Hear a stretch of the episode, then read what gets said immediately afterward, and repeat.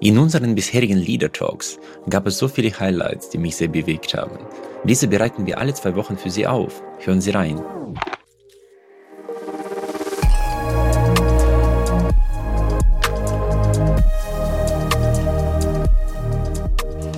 Genau. Und wo haben Sie angefangen? Ich meine, das ist ja eine Riesentransformation für ein Unternehmen mit einer halben halbe Milliarde Umsatz. Ja, ich meine, gut, wir sind dann, das muss man erstmal gedanklich verdauen, ja, und das für uns zurechtdrucken und dann sind wir damals aus dem Spreewald zurück, da war nämlich das Strategie-Meeting mit ihm, äh, hier wieder nach Passau haben uns dann so drittmal hingesetzt und haben uns mal überlegt, ich sag mal, was diese Dinge sind, die jeden Tag unseren Menschen die Motivation rauben, ja, und ähm, mhm. das hat gar nicht lang gedauert, dann hat das so richtig gesprudelt, weil da fällt einem sofort vieles ein, ja.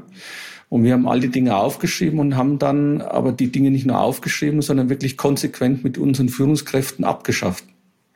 Aber das, der erste Tag der Kommunikation der neuen Welt, eigentlich unterscheidet sich das nicht sehr stark von äh, anderen Konzepten. Man beginnt etwas Neues zu erzählen. Das haben Sie auch begonnen. Aber da folgten die Taten. Was waren die ersten Taten, die dafür gesorgt haben, dass die Signale nicht nur gesendet wurden, sondern tatsächlich ankamen? Also das erste war, dass wir wirklich all die Dinge mal aufgeschrieben haben und dann aber nicht groß äh, mit PowerPoint-Folien und Townhall-Meetings wieder den Leuten die Welt erklärt haben, sondern im kleinen Kreis mit unseren Führungskräften konsequent diese Dinge abgeschafft haben. Ja, zum Beispiel viele standardisierte Besprechungen, ja, Montagsbesprechungen, Solistbesprechungen, die Verkäuferprovisionen. Ja, wir haben dann 2017, wir waren klassisch in Abteilungssilos organisiert, Vertrieb, Miete und Service. Wir haben jetzt eine Regionalorganisation. Wir haben zwei Drittel der Kostenstellen abgeschafft. Wir haben keine Urlaubsanträge mehr, keine Investitionsanträge und, und, und. Das haben wir alles reihenweise abgeschafft, ohne groß drüber zu reden.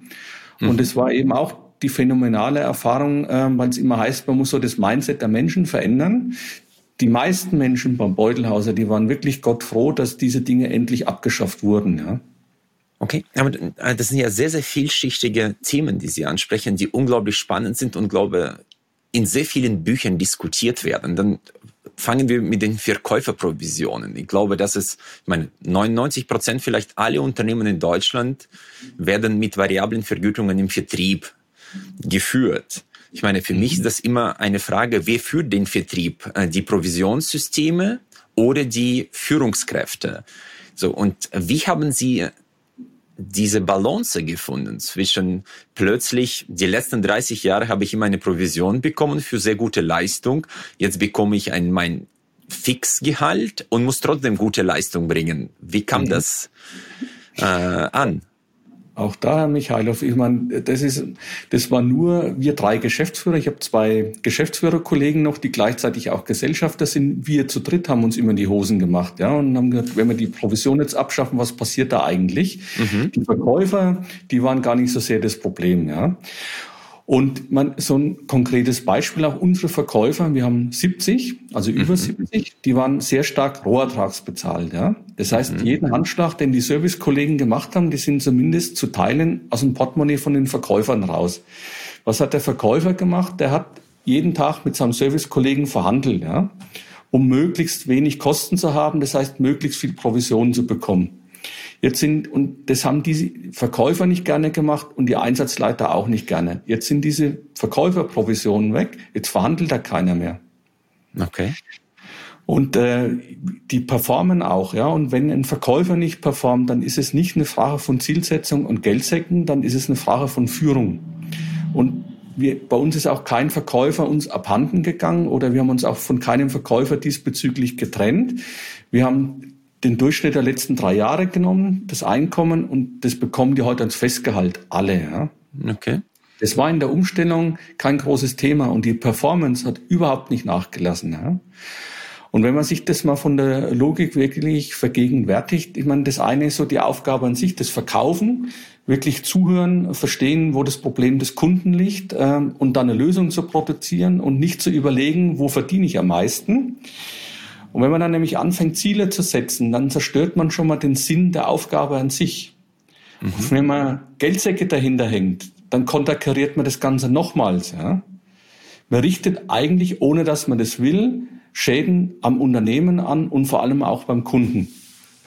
Also für viele ist das absolut kontraintuitiv. Mhm. Weil man sagt, wenn man dem Menschen viel Geld gibt, äh, performt er besser. Mhm. Ja, okay, aber das, diese Denke setzt voraus, äh, ich sag mal sozusagen, das sind faule Säcke und ohne die Möhrenpfanne arbeiten die mhm. nicht. Ja? Und äh, bei uns, wir haben eine Philosophie und das gilt für die Verkäufer, aber auch für alle, zahle anständig und fair. Mhm. Und bei uns verdienen die Verkäufer nicht weniger, aber die mhm. verdienen es jetzt fest. Aber ohne dran zu denken, wenn ich jetzt linksrum was tue oder rechtsrum, hat es einen Einfluss auf mein Gehalt. Ja? Unabhängig davon, dass man mittlerweile, ich sag mal, von einer digitalen Welt, von Onlinehandel spricht und diese Trennschärfe, so wie das früher gab, dass alles wirklich einzelnen Figuren zuordnenbar war, heute auch nicht mehr gegeben ist. Für uns sind wirklich Führen mit Zielen und Geldsäcken Relikte aus dem alten Jahrtausend. Sehr, sehr schön. Da kann ich äh, sehr, sehr gut nachvollziehen. So aus der Perspektive des Vertrauens. Das ist natürlich in gewisser Art und Weise etwas, wo man durch die Führung dem Mitarbeiter schenkt weil man sagt, ich vertraue auf deine Funktionslust, dass du im Sinne des Unternehmens handelst. Ja, das ist ja der erste Schritt, Vertrauen zu schenken. Und die meisten Menschen erwidern das. Wie erkennen sie, wenn jemand dieses Vertrauen nicht erwidert? Ja. Mhm. Also ich würde vielleicht noch mal einen Schritt vorne weggehen, weil bevor ja. man Vertrauen Menschen schenkt, äh, ist aus meiner Sicht eins wichtig, dass man eins tut, sich selbst vertraut. Mhm. Weil nur derjenige, der Selbstvertrauen hat, ja, der wirklich loslassen kann, sich verletzbar machen kann, der kann auch anderen Menschen Vertrauen schenken. Und ähm, wenn wir das mal für uns in Größenordnung denken, ich kann mich an keinen einzigen Fall erinnern, wo jemand in Größenordnung das Vertrauen missbraucht hat. Mhm. Vertrauen bindet viel mehr wie jegliche Regeln. Ja? Absolut. Und ähm, wenn man nah an den Leuten dran ist, erkennt man sehr wohl, wenn jemand Vertrauen missbraucht. Und dann muss man einschreiten. Und da muss man konsequent sein. Und das kann sogar dazu führen, dass man sich trennt.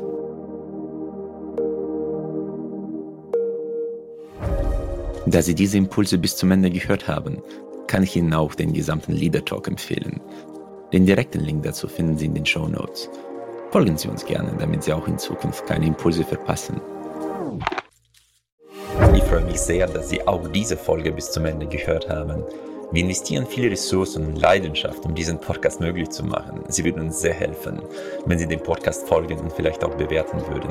Ich danke Ihnen im Voraus. Ich freue mich auf unser Wiederhören.